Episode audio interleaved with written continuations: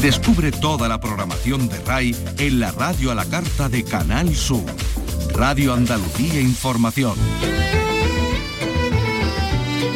Andalucía es cultura. Con Vicky Román.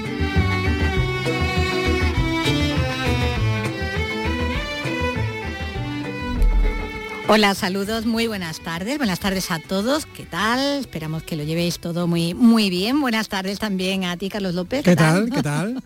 bueno, que hoy además vuelves a traernos, como es habitual, mucha y muy buena música, pues como esta, esta que, ahora mismo suena. La estrella que me guía se está apagando y el firmamento entero se está quebrando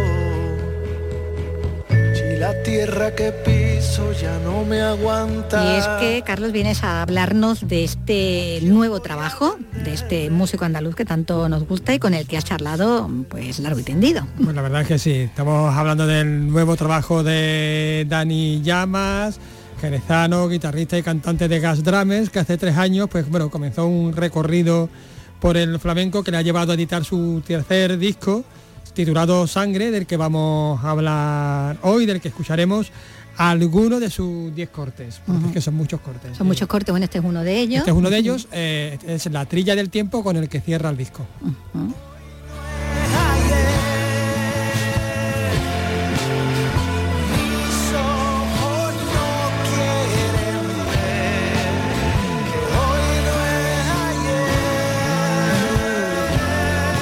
Nos gusta mucho, ¿verdad? Lo, nos gusta que mucho lo que arriesga, lo que innova. Claro, porque coge los cantes, él es un gran conocedor del flamenco, pero claro, los adapta, los retuerce, los revisiona, como esta trilla del tiempo, insisto, junto a otros temas que sin ser flamenco no dejan de tener ese de perder el pellizquito, claro.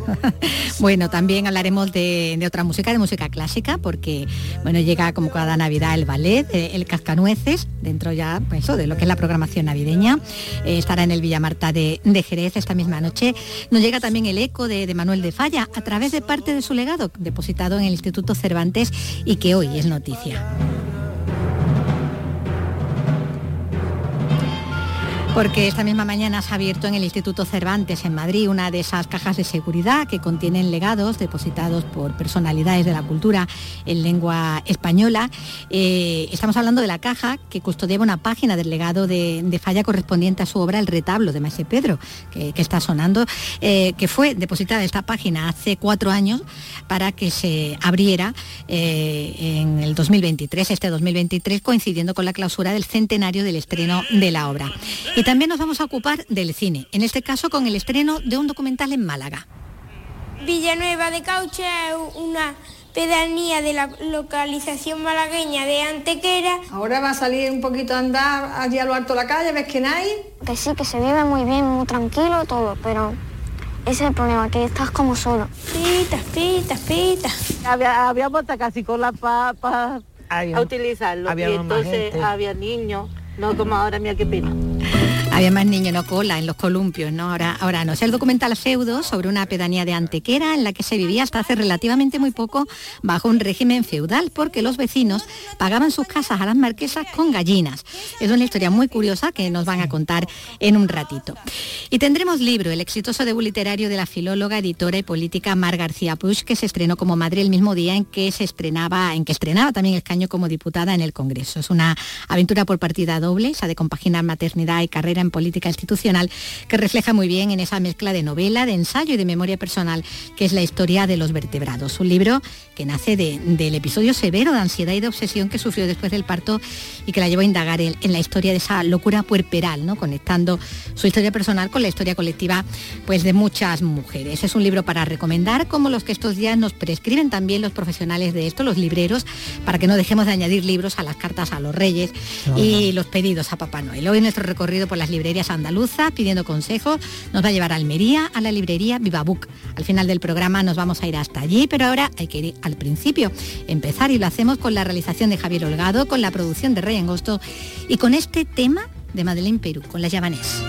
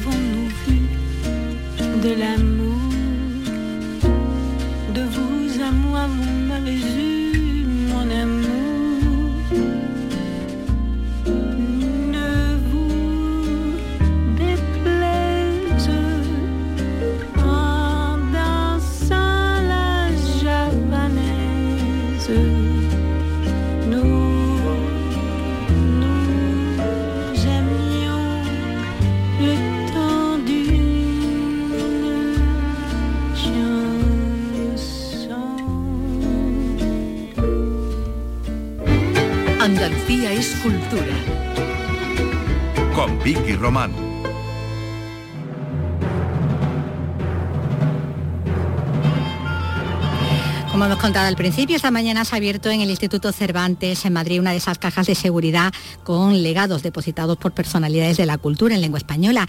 Esta era la caja número 1223 y es la que custodiaba una página del legado de Manuel de Falla. Susana Escudero. En concreto es la primera página del manuscrito de la reducción para voz y piano del retablo de Maese Pedro, quizá la obra predilecta del compositor. Fue depositada hace cuatro años para abrirla este 2023, coincidiendo con la clausura del centenario del estreno de la obra. Luis García Montero, director del Instituto Cervantes, recordaba aquel momento. Este acto es especialmente eh, emocionante porque nos lleva a recordar que en 2019 Contamos aquí con la compañía de Isabel de Falla, que fue la que eh, sostuvo el legado que se hizo en la Caja de las Letras.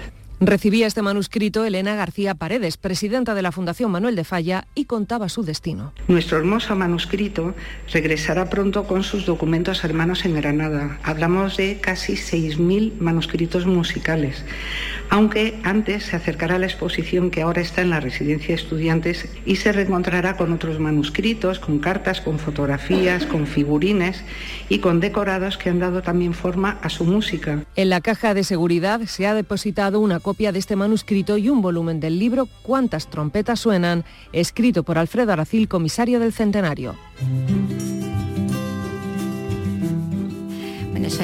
En Granada, como decimos, en Málaga, en Antequera, se estrena hoy el documental Feudo de Javier Barón, que cuenta la vida en Villanueva de Cauche, una pedanía antequerana hasta el año 2015 bajo un sistema feudal. Después de su paso por festivales, se va a ver por primera vez en las salas, será a las 7 de esta tarde en los cines La Verónica. Alicia Pérez. Villanueva de Cauche es una pedanía de la localización malagueña de Antequera. Algunos de sus protagonistas se verán hoy en pantalla grande. Se narra la historia de su aldea, Villanueva de Cauche, donde hasta hace poco pagaban con gallinas a las marquesas por sus casas o les entregaban parte de sus cosechas. Entre los vecinos, Oscar, un niño de 11 años que sueña con ser pastor y Fran, que quiere ser futbolista. Su director Javi Barón. Lo típico, ¿no? Se habla del último feudo de Europa, de que si las marquesas, que si le tenían que pagar las gallinas, y, y iba con un concepto súper arcaico. Y luego me encontré a una gente que vivía en, pues, con unos conceptos bastante modernos, y con una mentalidad súper abierta. Esta película obtuvo el primer premio en el Festival de Cine Descentralizado Lazos en Valladolid y el premio Mirada Andaluza del Festival de Cine Alcance de Cádiz. Además está nominado Mejor Documental de los premios ASECAN. Es una mirada esperanzada hacia un mundo mejor. Y hablamos ahora, como hemos anunciado al comienzo, de ese nuevo trabajo discográfico de, de Dani Llamas. Hace tres discos, un rockero jerezano cogió el desvío del cante. En cierto modo, es natural. Hablamos de Dani Llamas, que ha recorrido un mundo para llegar a casa. Primero con la verdad y luego con a fuego. No sabemos si, como decía la periñaca, cuando canta la boca le sabe a sangre, pero ese es el título de este nuevo puñetazo en el estómago.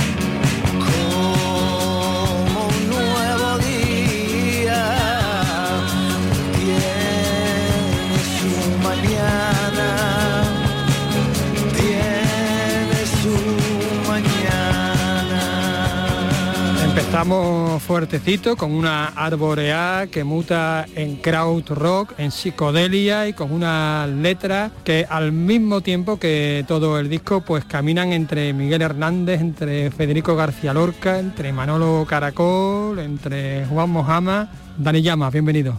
Bien hallado, ¿qué tal?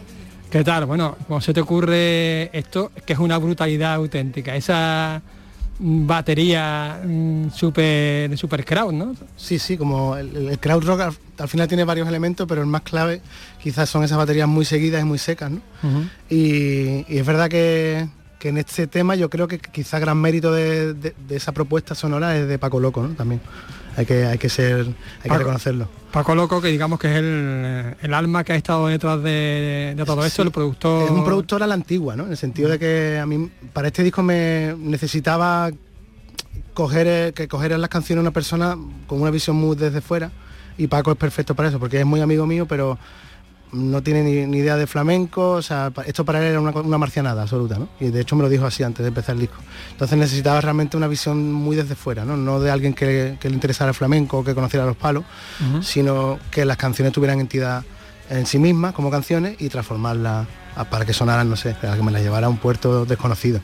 De hecho, bueno, él tuvo una experiencia, una mala experiencia con el torta, si no, es cierto, sí, sí, sí. Estuvo allí un montón de tiempo para cantar y al final no cantó, se fue ahí sin cantar.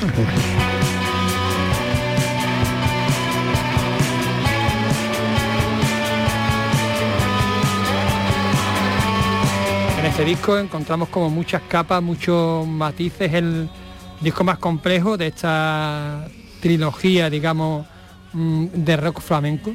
Sí, yo creo, vamos, no, no, es que sea una cosa compleja per se, que intentemos hacer cosas mm, demasiado bizarras, ¿no? Demasiado uh Yo creo que también es la visión de que mm, los discursos artísticos hoy en día tienden a simplificarse muchísimo y entonces a mí me parece una, opción política, eh, humana, es des, eh, des facilitarlos un poco porque el, ser humano es un ser bastante complejo, ¿no? Entonces, eh, el hecho de que todas las canciones suenen igual, que vayamos a lo fácil, a lo, a lo, a lo efímero, a lo rápido, creo que los discos que a mí más me gustan son los que ganan con cada escucha, ¿no? Y que si al principio me enganchan por algo, pero después al final me van enganchando por otra serie de cosas, esa de lo, que tú has dicho, ¿no? Las capas, ¿no? Que van teniendo. Entonces a mí me pasa lo mismo, pero no solamente con, la música, también me pasa con el arte, ¿no? O con el cine. Em, el ser humano, mm, y se lo digo a los oyentes, que no, que no se nos olvide, somos seres complejos, no somos seres simples. Eh, entonces eh, creo que los discursos artísticos tienen que amoldarse a, nuestra complejidad, que no, no, nos den las cosas tan fácilmente hechas, ¿no? Casi toda la música que suena hoy en día en las radios comerciales son discursos muy, muy, muy simplificados. Y yo creo que estos discursos se han ido simplificando a lo largo de los años. Yo recuerdo la música que sonaba en la radio cuando yo tenía 15 y 16 años, eran un poco más complicados, o sea, más, más, elaborados y, así sucesivamente hacia atrás. En esta nueva vía que has tomado, digamos que se nota más pues todas estas referencias que, tiene, que tienes interiormente. Que al final es eso, ¿no? Cuanto más vas profundizando sobre una propuesta que tú quieres hacer, vas teniendo más seguridad y al final pues vas asimilando mucho más lo que eres y sobre todo lo más importante es el artista debe ser capaz de plasmar lo que quiere decir, ¿no? Entonces yo creo que en este último disco he sido más capaz de plasmar mm, todavía un poco más que los dos discos anteriores, ¿no? Entonces mm. soy, es un poco más yo. Hay otro tema que es una vidalita, a mí me suena en parte a esto. En mi pago hay un árbol que del olvido se llama,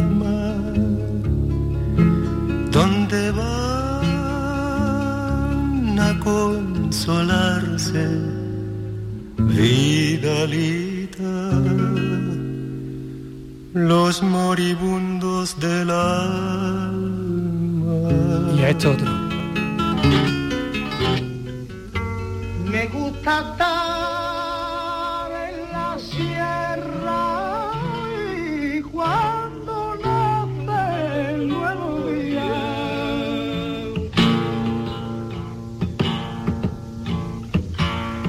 Me acuerdo de...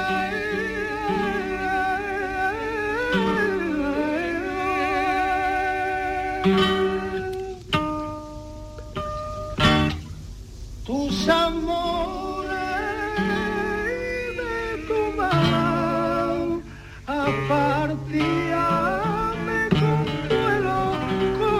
Y todo junto es esto.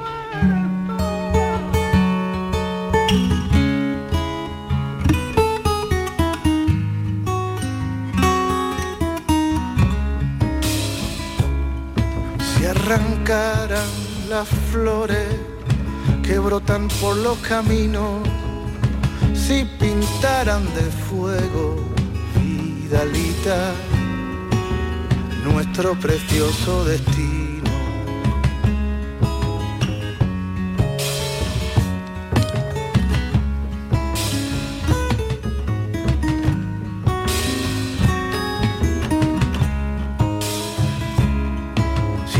Sonaran los tambores, que aquí no se esconda nadie, que la tierra no se gana, Vidalita, con una moneda al aire.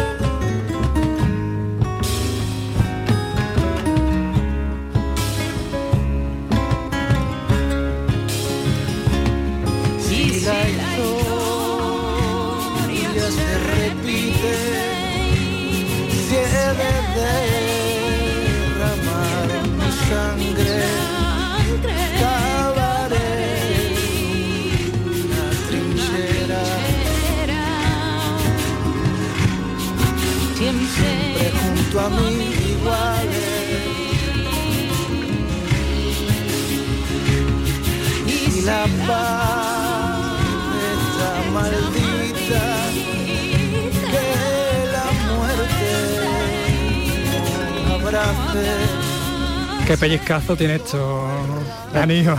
Esta es una de mis preferidas también. Y era un poco osada porque al final ahí te- las referencias que has manejado son absolutamente ciertas.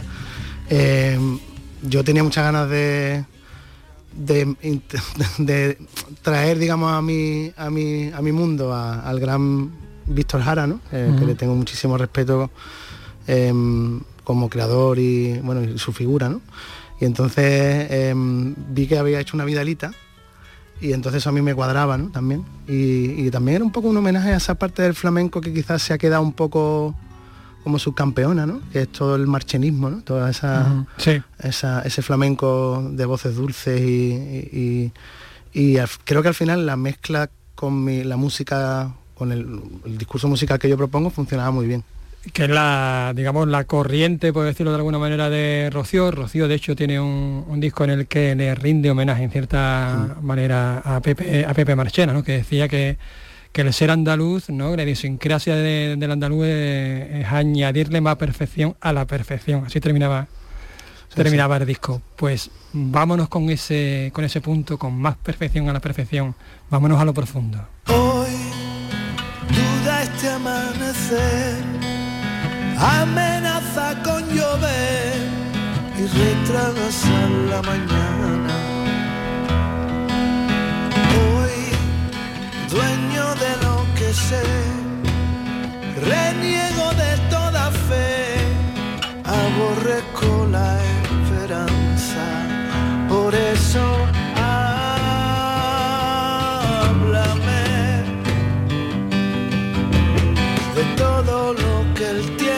tiempo te arrebata hoy. Háblame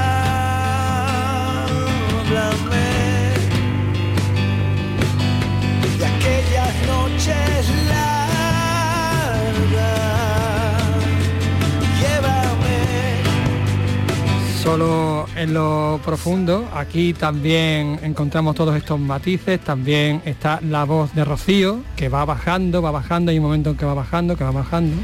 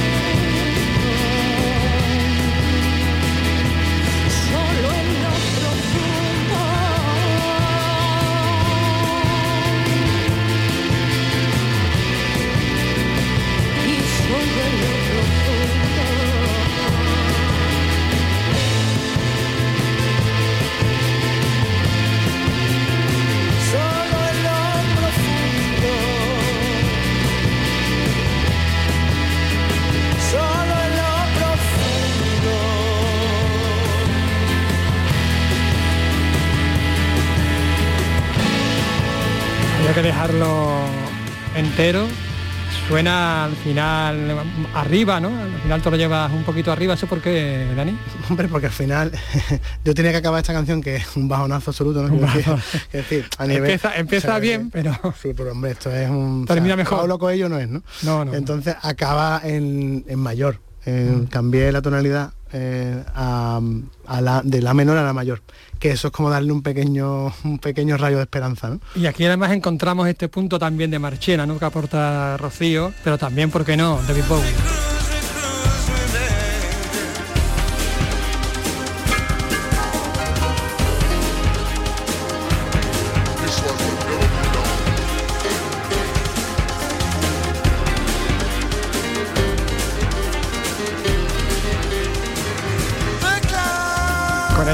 piano loco, ¿eso lo tenías en, mente o cómo surgió sobre la marcha? Eso fue, eso fue Paco también, ¿no?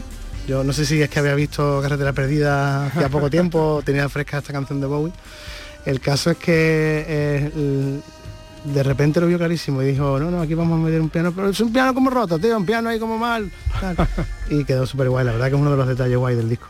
Paco es tremendo, ¿eh? también te digo. ¿eh? Paco es tremendo, sí, sí. Paco es un genio. Un genio. Está, rodeado de genio porque Rocío, Raúl, que lo hemos escuchado también por, ahí, el, gran bicharraco, bicharraco en el mejor sentido de la palabra de Marco Serrato. Sí, sí. No, la verdad es que a mí, después de tantos años haciendo música, me gusta rodearme de gente que, que no solamente que me aporte, que me aporta también mucho, toda esta gente me aporta mucho a nivel personal, pero sobre todo yo creo que gente de la que puedes aprender tanto y que pueden hacer que tus canciones crezcan mucho, pues para mí es un regalo enorme tener a, gente como Rocío Márquez en, mi disco, no en una ni en dos, sino en muchas más canciones. En seis. Eh, seis, y te sacamos de una, cantó en siete. Sí, sí. Paco le dijo esa ya es una famosa frase que le dijo eso de Rocío, estás a una sola canción de pagar tú la grabación. Le dijo eso.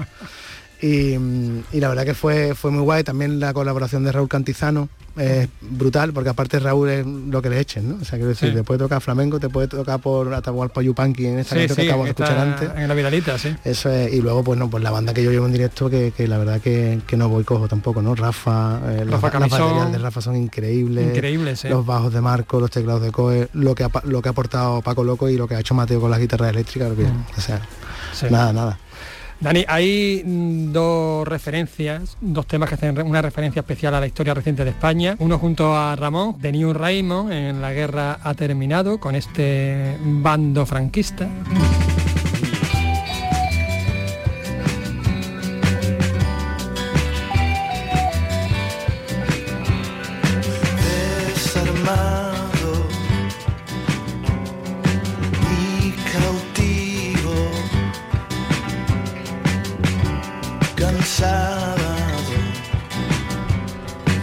Al famoso cautivo y desarmado el ejército rojo. Y con otro con otro que hace referencia a un pasaje de la historia reciente de la ciudad donde tú vives ahora Luz de Trento. De Dios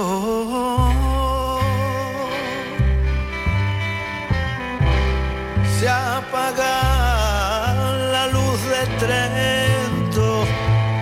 Ah,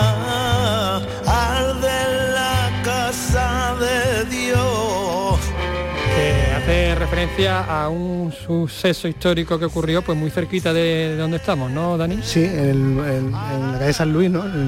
lo que La calle San Luis de Sevilla. En la calle San Luis de Sevilla. que se conoce como el Moscú sevillano. Se llegó a llamar el Moscú sevillano, de hecho ahí nació Pepe Díaz, ¿no? Que fue el secretario general del Partido Comunista eh, y también, bueno, murió en la Unión Soviética. Eh, ahí durante una serie de episodios se llegaron a incendiar varias iglesias seguidas. Eh, en esa calle de Sevilla, como sabéis, está primero San Gil, si, lo, si empiezas desde estaba la Macarena desde la Macarena no está San Gil después tienes eh, eh, Santa Marina después tienes bueno San Luis y después al final tienes en San Marcos ¿no? Pues em, incluso San Julián que no queda exactamente en esa misma calle también se incendió ¿no? Em, entonces bueno eh, yo quería, yo soy una persona que gusta mucho la historia, ¿no? Y, sobre todo traer la memoria, porque aprender un poco de, de dónde venimos, ¿no? Quiénes somos. Y quiero, o sea, me gustaría reconocer eh, todo ese, un pasado que ahora mismo no está de moda, ni siquiera por algunos grupos de la izquierda andaluza, ¿no? Eh, porque se rescata mucho todo lo que es relativo a la Semana Santa como un acto popular, cultural, ¿no? Y me gustaría también rescatar la gran iconoclasta, la iconoclastia que existía en nuestro pueblo durante muchos años. Eh, no todo el mundo era fervoroso seguidor de las cofradías, ¿no? Y entonces incluso el pueblo muchas veces pues quería demostrar cosas incendiando las iglesias, ¿no? por lo que significaba, ¿no? Editas en Wild Pan, que es un sello andaluz, un sello de Granada.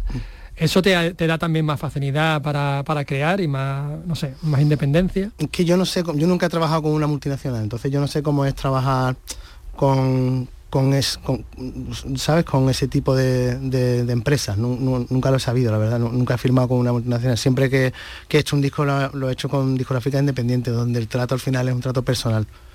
Em, bueno, no, sé, no sé cómo es lo otro. Eh, el caso de trabajar con una discográfica independiente, aparte de de que sea una discográfica independiente, es una discográfica eh, con la que me une una relación personal desde que empecé a tocar. O sea, estoy hablando ya de hace muchos años, en el 98, 99, con mi grupo, con Gas Drummers. Al final, em, pues es que es una cosa como que mm, una relación pues bueno que sabemos que es de, apoyo de, eh, totalmente no sé eh, claro todo no sé no, no, veo otra manera de trabajar yo creo que es la mejor manera de trabajar y todo fluye y sí todo fluye Dani ¿cuándo presentas este disco en directo? Pues lo presento a partir del 7 de marzo, que es la presentación en Sevilla. Ya se irán cerrando, ya iremos anunciando más fechas, todavía queda un poquillo. Pero el 7 de marzo lo presentamos en Sevilla, e iba a ser en el Lope de Vega, pero como sabéis está de obras y entonces nos han pasado al Cartuja Center. Pero bueno, ya, ya daremos la tabarra porque ese, ese va a ser muy especial. Además vendrán algunos invitados, invitadas especiales, en fin, que, que esa va a estar muy guay. Pues ha estado guay también hacerlo en el, en el López de Vega, ¿no? Porque digamos que se hubiese cerrado el círculo, ahí donde digamos que coincidiste con Rocío en un homenaje a... Totalmente. A Saramago, ¿no? Mm, sí, sí, sí, ahí, ahí fue donde, donde empecé a conocer más a Rocío en esos ensayos. Y aparte, bueno, que muy bien por el Cartuja Center, ¿no? Pero hombre, donde se ponga el López de Vega, no quiero decir. Aparte es un, un, teatro de titularidad pública. Sí y este es privado, entonces a mí, bueno, no estoy, no estoy muy contento con el cambio, pero bueno, es lo que hay, ya está. Vamos a intentar que sea un concierto muy guay, muy chulo y seguro que, así será. Bueno, Dani, pues muchísimas gracias por estar hoy aquí este ratito con nosotros. Vámonos de la calle de la Porvera al barrio de Santiago, si te parece, ¿no? He hecho ese trayecto como 1.500 millones de veces. Que es el que mencionas en sangre, que es lo que vamos a escuchar ahora.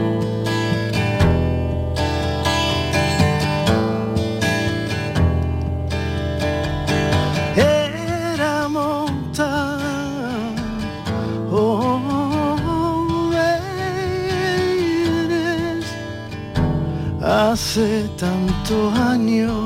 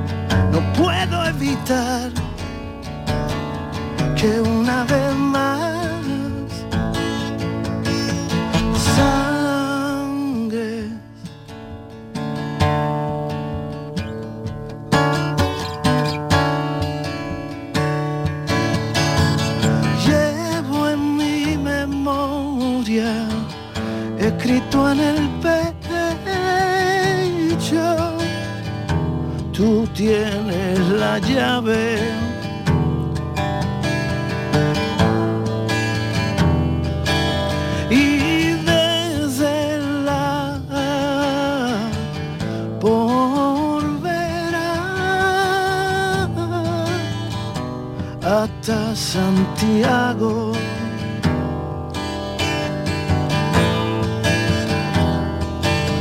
La fatiga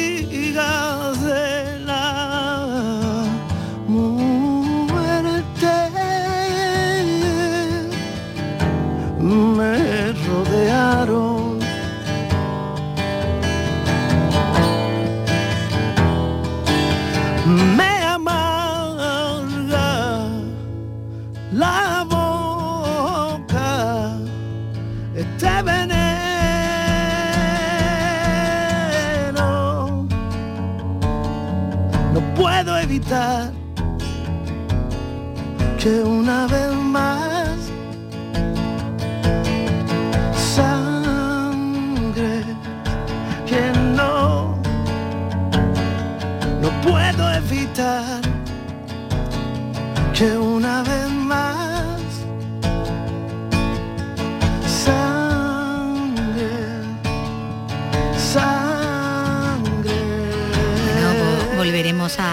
Bueno, esto es un lujito a tenerlo como lo tenían, ¿no? Ahí tocando y cantando en directo. Volveremos a, a la música ya al final, pero ahora va a tocar hablar de, de libros.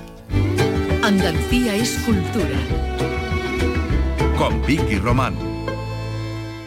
Libros como el que nos trae ahora la filóloga, editora y política Mar García Puig.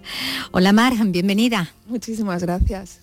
Bueno, Mar García Puig llega con esta primera primer libro suyo, La historia de los vertebrados, que es una suerte de, de relato personal engarzado en las historias de otras mujeres que, bueno, que como tú han sufrido lo que vendría a ser la, la locura puerperal, ¿no? que es un estado más allá, se puede decir, de la depresión postparto, porque la ansiedad que conlleva es más difícil de, de diagnosticar y de tratar que, que la depresión. Sube todavía más eh, en la oscuridad, ¿no? Sí, totalmente. Como dices, em, esta novela, este libro, este, este híbrido de géneros, em, parte de una historia personal, pero yo creo que lo que, lo que hace es recoger un poco una experiencia bastante eh, universal y em, que se repite a lo largo de la historia y en mujeres muy diferentes de, de esto que a mí me llama, me gusta llamarle locura, locura posparto. Bueno, es que dices, ¿no? El día que me convertí en madre y enloquecí, ¿no? Eso tiene una fecha, que es el momento en el que, en el que das a luz. Y ese mismo día en que, en que irrumpió el miedo más irracional fue también el día en que, por las casualidades ¿no? de- del destino, conseguías un escaño en la nueva composición de- del Congreso, el gobierno con un partido que entonces además se estrenaba en política como tú en maternidad. Era un momento de, de estreno, ¿no?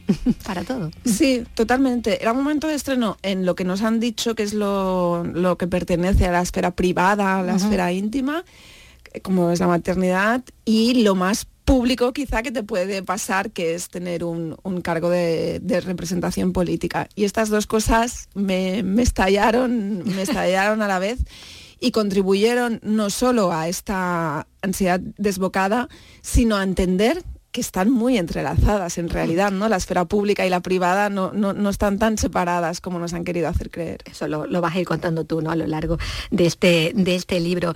Fue un momento en el que, como tú cuentas, también te sentiste prisionera de la esperanza eh, en el hemiciclo y en esa sala de neonatos que en donde estaban en principio, bueno, tus mellizos, ¿no? Sí, yo creo que es que hay dos palabras clave en el libro, una es miedo Y otra esperanza. Eh, y la otra efectivamente es esperanza, ¿no? que al final es el, es el motor, es el motor de la vida muchas cosas, también en política, creo. Bueno, es que después de todas las dificultades que cuentas, ¿no? Para, para ser madre, ¿no? Porque no es algo que, que, lograras con, con- facilidad. Tuvo también eso mucho, eh, bueno, fue motivo, ¿no? De muchos insabores también en muchos momentos muy, muy duros. En el instante en que eh, se supone, ¿no? Que llega la, la felicidad absoluta, ese instante en que desaparece el mundo anterior, en el que los niños no existían, lo que aparece es lo que decíamos, ¿no? La otra palabra, ¿no? El protagonista de, de todo esto, ¿no? El miedo, ese miedo, porque como tú dices, al engendrar a la próxima generación, las madres confirmamos nuestra propia mortalidad, ¿no?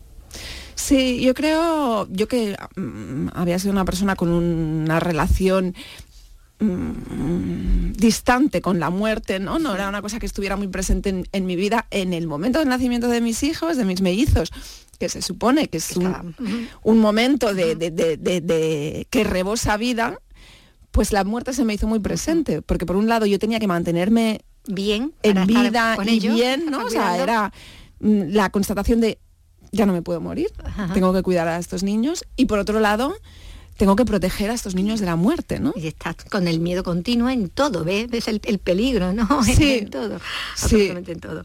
Bueno, hablábamos de, las madres, no hemos usado ese, ese plural, ¿no? Al decir que, bueno, que confirmamos la, mortalidad propia, ¿no? No solo la de la posible de, de, los hijos, porque, bueno, aquí están las madres de todos los tiempos, con las que tú empatizas, a las que reivindicas, sobre todo en esa confusión que, hay, ¿no? Del, momento en el que en el que se asume esa nueva identidad, ¿no? Ya deja de ser la mujer que era, porque te conviertes en, la madre de, otro de otros seres, sino sobre todo, bueno, la, locura, ¿no? Esa locura que decíamos tras, la, tras, dar a luz, ¿no? Y están las citas, las vivencias de, autoras desde la poeta Silvia Mistral a Virginia Woolf, pasando por Joan Didion, por Anne Sexton, que son un poco como más icónicas, ¿no? También de, del feminismo, lo que han escrito ellas, ¿no? Lo que han escrito antes otras mujeres sobre esta realidad, una realidad que poco interesaba a los hombres. Había una poeta a la que los editores le decían todavía en los años 70 que, no interesaba a nadie que escribiera sobre sus hijos, ¿no? que los temas tienen que ser masculinos para la literatura. ¿no?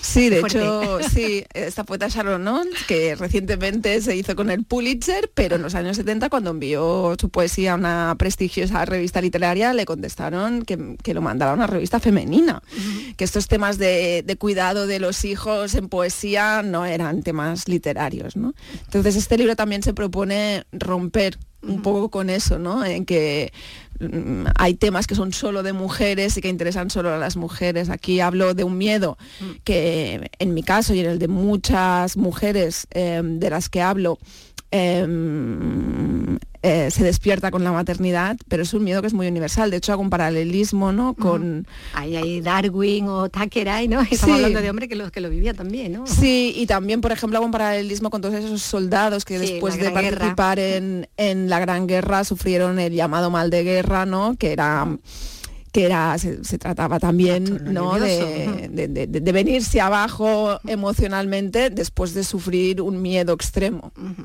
Bueno, tampoco decimos que eh, en la literatura, bueno, pues aparentemente no, no interesaba o pensaban que no, que no interesaban estos, estos asuntos, pero es que tampoco los médicos tenían opiniones más empáticas y comprensivas con las mujeres, desde los anatomistas del siglo XVI, ¿no? Eh, que hablaban de, bueno, de una anatomía diferente, ¿no? pero diferente más allá, ¿no?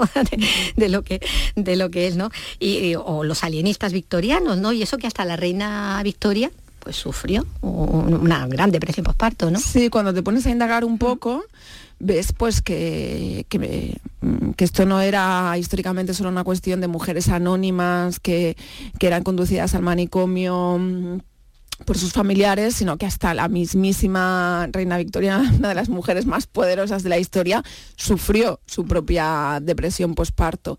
Y que efectivamente en la historia de la medicina, desde Hipócrates y desde la, Grecia clásica, em, la locura de las mujeres em, se ha utilizado como una herramienta para, mantenerlas bajo, bajo el yugo doméstico y bajo y bajo el control masculino y aparte también todo en la mujer, todo en su salud, en la locura se ha relacionado con, con, su capacidad de ser madre, ¿no? De hecho, histeria viene de, viene de la palabra griega de útero, porque los ahí radicaba, ¿no? Todo. Sí, los antiguos griegos creían que cuando tú tenías el, el, útero sin utilizar, ¿no? Este útero empezaba a moverse alrededor del cuerpo porque estaba inactivo y reclamaba ser usado para su capacidad reproductiva y si no se movía alrededor del cuerpo y te provocaba locura, ¿no? Le llamaban el útero errante, ¿no? Y te provocaba la histeria. Entonces, al final la medicina ha sido una herramienta también, para... para yugar, ¿verdad? También. Bueno, decía antes lo del anatomista, ese por ejemplo el francés, ¿no? Jacobus Silvius, que, eh, que decía que, bueno, y seguía la tradición hipocrática, ¿no? Y, lo centra todo en la, en la matriz, que había una parte derecha, que era mejores condiciones, que ahí era donde iba el embrión masculino, y para el femenino se quedaba eh, el sitio malo, el sitio chungo, ¿no? E, efectivamente. De ahí, el resultado, ¿no? Claro, y si había un intercambio, es decir, si, si por error la mujer em, la cocinaban, ¿no? En ese lado del útero que era el masculino, salían las marimachos. Eh, y, al contrario, y al contrario sensible. Los, hombres afeminados, ¿no? Y todo era una aberración, todo eso, ¿no? bueno, como decíamos antes, ¿no? En esa época victoriana es la que se vive el auge de esas mujeres ingresadas en manicomios después de, de los partos, era prácticamente un aluvión. Tú hablas aquí de casos con nombres y apellidos, hablas de sus historiales eh, incluyes hasta sus fotografías, porque también la fotografía se desarrolla coincidiendo con en esa época, con esa eclosión de la, de la locura puerperal. Eh, lo pones en relación además en el momento con el que te están tomando la foto oficial, un poco, ¿no? También para el Congreso, ¿no? De la ficha esa de todos los, diputados. Eh, aquí manejan mucha documentación. Como tú dices, he leído muchos locos de todas las épocas, ¿no? Efectivamente, porque una de las cosas cuando yo reivindico mucho la, capacidad terapéutica de la literatura y una cuando yo sufrí mi propia crisis de ansiedad, aparte de la terapia psicológica, yo recurría a la literatura y a las historias como, como terapia. Y, hice una investigación de, mujeres que habían pasado por lo mismo antes que yo, buscando un poco esa compañía en la soledad, ¿no? Y, y, entonces empecé a recuperar historiales médicos antiguos, sacados de archivos, de manuales de medicina, de manuales de psiquiatría y encontré historias apasionantes, historias además muy literarias y muy novelescas. Mm, y, después de esta, de esta ingente investigación sentí que había muchas mujeres que tenían historias que contar, ¿no? Y que la historia las había, las había enterrado y quise recuperarlas y, al final me acabé poniendo yo misma como personaje y entrelacé sus historias con las, con las mías porque porque había un hilo, ¿no? Como que me unía a ellas. Bueno, como, como decíamos, era algo que, afectaba eh, también, bueno, personajes públicos, masculinos, ¿no? En la familia de, Darwin, en la, familia de Thackeray, ¿no? También del, escritor. Hemos dicho también que la psiquiatría prácticamente empieza a actuar cuando los trastornos nerviosos afectan a hombres, ¿no? Por eso cuando empiezan a llegar los soldados, ¿no? De la Gran Guerra, con ese eh, shock postraumático traumático que, que sufrían, pero la intervención más brutal frente a los problemas mentales, la lobotomía, eh, se estrena con una mujer, con una madre cansada, ¿no? Es curioso, ¿no? Efectivamente, yo es una cosa que no sabía y descubrí investigando em, que la lobotomía transorbital, que es esta lobotomía que se realizaba en serie que en, Estados, en Estados Unidos, que fue realmente donde ¿no? Em, se practicó de forma más indiscriminada. se dijo hasta la, hasta la hermana, ¿no? De, sí. el presidente de Kennedy. Eh, exacto. Y, mm, y la hermana del presidente Kennedy mm, ha pasado más a la historia y, la, conocemos, pero la primera mujer a la que sometieron a una lobotomía transorbital fue una madre que llegó a la consulta diciendo estoy tan cansada, ¿no? Y esta madre cansada, pues, pues fue la primera lobotomía transorbital de la historia. Bueno, como decías antes, ¿no? la experiencia personal sirve de ese hilo conductor, de, este repaso por la historia de las mujeres, de las madres, de esos trastornos tan, tan incomprendidos, ¿no? Eh, madres que, bueno, aquí también... Eh, pones en valor ¿no? esa influencia que tuvieron también sobre sus hijos, ¿no? hijos creadores, ¿no? creativos como, como Batiato, ¿no? como Franco Batiato, que admiras, o, o Proust, ¿no? o Marcel Proust. ¿no? Sí, porque efectivamente mm, mm, muchas veces la gente dice, uy, otro libro sobre la maternidad, ¿no? Como si la maternidad fuera una cosa que nos incumbe sobre las madres, pero también incumbe a los hijos, ¿no? Y, efectivamente muchas de, las grandes obras de arte de la historia, uno de los motores han sido las madres, ¿no? Y ahí tenemos el ejemplo de Proust con una relación muy particular con su madre que explico en el libro, o, de, del cantante italiano Franco Battiato, ¿no? Que también la presencia materna creó alguna de las canciones más memorables. bueno, ahí está, y la narradora con, sus miedos, ¿no? Llevando adelante el trabajo en el Congreso, a veces coincidente con, ingresos hospitalarios también de, los niños, eh, constatando que las ministras que no son madres son el 45%, Mm, se privan en muchos casos de, la maternidad, mientras que los ministros sin hijos son el 9. Y dices, esto es algo para anotar, ¿no? en la agenda, ¿no? Tomemos nota de ese detalle, ¿no? Efectivamente, esto es algo para anotar porque muestra como, como Mm, aunque lo intentemos todavía. Esa conciliación que hablamos no exacto. Cuesta muchísimo más en el caso en el caso de las mujeres y aunque ser madre nunca tiene que ser un imperativo para las mujeres sí que tiene que ser un derecho. Bueno tú aquí cuentas todo con mucha con mucha sinceridad desde luego muy muy muy abierta en canal. Cuentas incluso bueno los choques que se pueden dar y se han dado ¿no? con el partido a la hora de reivindicar la, igualdad no cuando eh, pones en evidencia eso de que todas las portavoces todos los portavoces de parlamentarios ellos sean hombres, ¿no? Y bueno, Inés le toquecito ahí de, atención, emulando un poco a San Pablo a los Corintios, ¿no? Que vuestras mujeres callen en las asambleas, ¿no? Que mejor no, no moverlo, ¿no? Totalmente. Estos recientes años hemos hablado mucho de la feminización de la política, de la entrada de las mujeres, de, de la entrada del feminismo en política pero, pero lamentablemente muchas cosas todavía, todavía no se ha avanzado como, como anhelábamos, ¿no? Y eso también, también es algo que he querido explicar. Poner de manifiesto, claro, que incluso desde la, desde la, bueno, aparentemente desde la ideología que más puede comulgar, ¿no? Con, esa igualdad y, llevarla a cabo, pues se pueden dar, ¿no? Esas, esas circunstancias. Bueno, después de ocho años, que es lo que ha pasado desde el momento, ¿no? Que, hace que, nazca este, este libro, que el momento que nacen eh, tus niños, bueno, pues han cambiado muchas cosas, aunque habrán cambiado, obviamente, lo que entonces eran los, los bebés y bueno, y también en el partido, ¿no? Sí. Muchos cambios en, este tiempo, ¿no? Como lo has vivido tú. Muchos cambios, en mi caso un libro de por medio y, poner fin a esta, a esta etapa en la política institucional, que no en la política, que la política se hace desde, desde muchos sitios también, desde, desde los culturales, ¿no? También creo que, este libro también es un canto a la, al poder transformador de la, de la literatura y, y de la cultura. Y, y bueno, em, con unos, en mi caso, unos niños ya con, con ocho años, con habiendo superado esta, esta fase de ansiedad aguda mm, que cuenta la narradora y en el camino de aceptar que el miedo es un compañero, es un compañero de vida y, que, y que hay que saber convivir con él y que la literatura y las historias de, otras personas pueden ayudarnos a aceptar su presencia constante. Eso lo has constatado tú a lo largo de, la escritura de, este libro, porque como tú dices, las locas hemos cantado y, declamado versos y tú querías ser parte de ese coro, ¿no? Había que unirse a él, ¿no? Efectivamente, por, por, por un poco por cumplir con esa deuda de, devolverle un poco y humildemente a la literatura todo, todo lo que me ha dado. Bueno, pues lo ha hecho con, creces, ¿no? El resultado, este, este libro, este, la historia de los vertebrados, este repaso por la historia de, de los vertebrados que nos ha hecho Mar García Puig. Pues muchísimas gracias, Mar. Muchas gracias a ti. Felicidades. Andalucía es cultura con Vicky Román.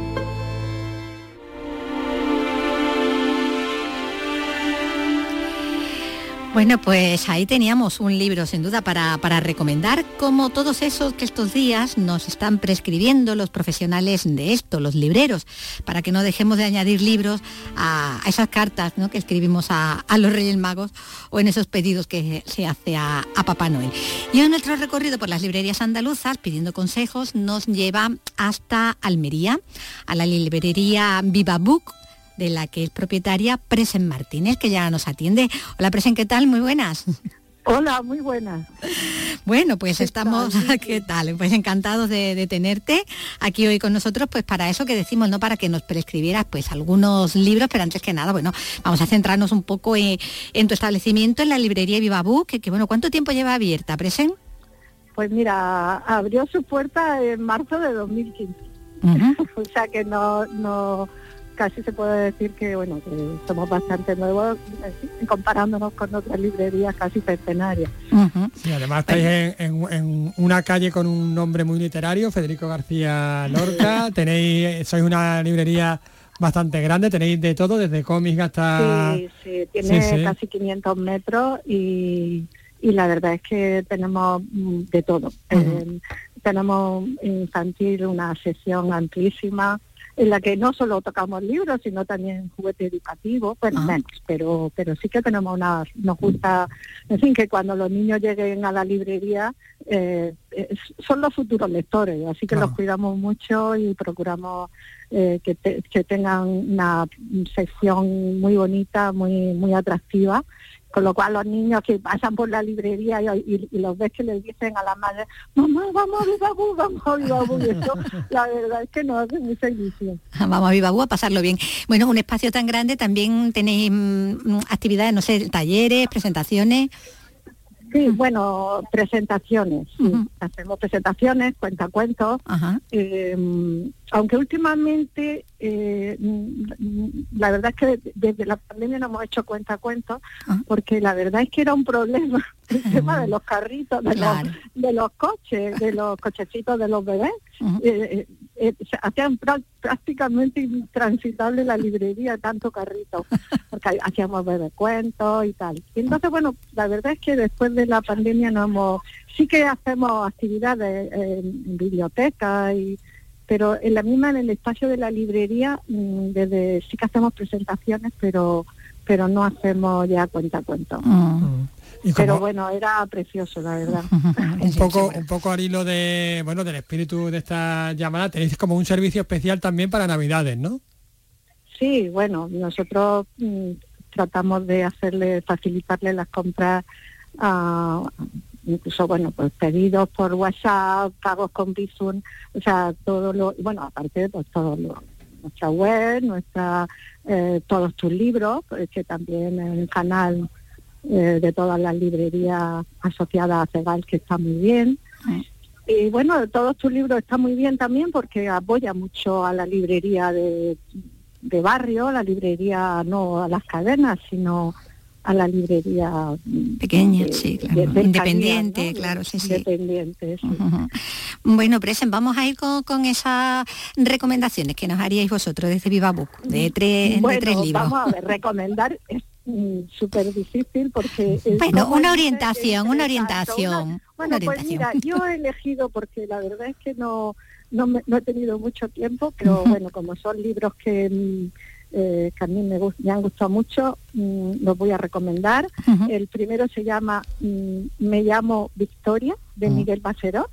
Como yo. Miguel Bacerot es un escritor almeriense, pero ¿Cómo me está? Bueno, y la verdad es que salió, se publicó este verano y estaba tan disfrutándolo cuando lo estaba leyendo, porque aunque yo no tenga una gran amistad con el escritor, pero bueno, nos conocemos y eso, me pareció tan bueno, le estaba disfrutando tanto con su lectura que me puse en contacto con él para felicitarlo y bueno, de eso los escritores como es natural lo agradecen mucho y bueno, de verdad que es un libro que me impactó mucho no me podía imaginar, porque yo había, había leído alguna otra novela suya y me habían gustado, pero este libro es que de verdad que me, bueno, me encantó. Eh, este libro eh, de Me llamo Victoria se desarrolla eh, también a, principios del siglo XX, 1900, 1900 algo, que era una época pues que a mí me fascina, la verdad. Bueno, de hecho hay muchísima literatura mm, en esa época, no solo en España, sino en, Europa y en todo el mundo. Eh, bueno, pues este libro eh, tiene como protagonista eh, a, la historia, pero luego hay un escritor que en aquella época se buscaba la vida pues escribiendo artículos de cotilleo, que luego se convirtió en la prensa amarilla, y conoce a Victoria, que era un personaje de la época en el Madrid de 1900, que tenía unos contactos mm, eh, de grandes empresarios, grandes políticos que vivían, entonces lo introdujo en la noche de, de, esa época. Sí, una, muy alucinante. Bueno, es un libro, Ese lo es un libro que, de verdad que engancha mucho, que desde que empieza a leerlo mm, no puedes dejar, o sea, lo disfrutas, te ríes. Pues ese lo notamos. Sí, sí, se llama, me llamo Victoria, Miguel Bacero. Miguel Bacero, de verdad que merece la pena. ¿Otro? y luego vamos a ver, yo mm, no he tenido tiempo mucho y entonces... Sí, bueno, uno más si quieres, porque también vamos con el tiempo presen ya apurando, sí. Ah, vale, pues entonces simplemente La armadura de la luz, que es el último que acaba de publicar Ken Follett, que también está en una época que ahora pues bueno, con esto de Napoleón, de la, de la película de Napoleón ah, pues nueva. mira, viene de pues plena este, actualidad. Este, bueno, esta eh, es de la época de 1792, cuando, bueno, pues la época de la industrialización, de la y se desarrolla en, una Inglaterra pues de grandes diferencias sociales, ¿no? Pues, muy despótica. Y bueno, y, y, al final, bueno, una época de grandes cambios también, con lo cual eh, ya había aires de revolución, y eh, pues este Napoleón pues influyó mucho en, en todo lo que pasaba allí. Bueno, un Apuntamos eso. Eh, también La armadura de la luz de Ken Venga, pues apuntamos esos dos, ese de, de un autor además andaluz, de la tierra, de Almería, de la misma Almería, como es el autor de Me llamo Victoria, y este La armadura de la luz, que es lo último, como decíamos, de Ken Follett. Bueno, nos quedamos ya eh, sin tiempo, te agradecemos mucho esas dos recomendaciones, te deseamos que vaya muy muy bien esta campaña navideña para la librería, que vendáis muchos libros, que la gente lea mucho, que, que es lo importante. la gente lea mucho, que es muy importante leer mucho. Y lo dicho, muchísimas gracias y un abrazo grande. Un abrazo, hasta luego. Hasta luego. Y nos vamos a quedar estos últimos minutos ya pues con, con, música, música muy navideña, una de las obras que siempre vuelve por estas fechas, el ballet del Cascanueces, esta noche en el Teatro Villamarta de Jerez. Pablo Cosano. Seguro que le suenan todas y cada una de las melodías que componen esta suite de Tchaikovsky en la que se basa el ballet del Cascanueces, que es un clásico de estas fechas y que esta noche llenará el Villa Marta. Son muchas las versiones que se han hecho de esta obra, que es un cuento de Navidad escrito por Hoffman y adaptado por Alejandro Dumas, en el que se basa este ballet. La protagonista es Clara, una niña que en Nochebuena recibe como regalo un cascanueces de madera con forma de soldadito.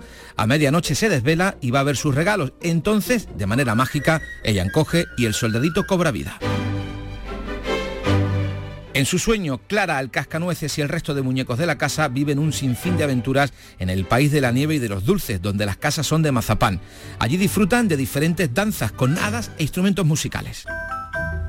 Finalmente, Clara despierta del sueño y descubre que ha regresado a casa y está bajo el árbol de Navidad abrazada al cascanueces. La historia termina con el Vals de las Flores, que es una de esas melodías que ya está en nuestro ADN.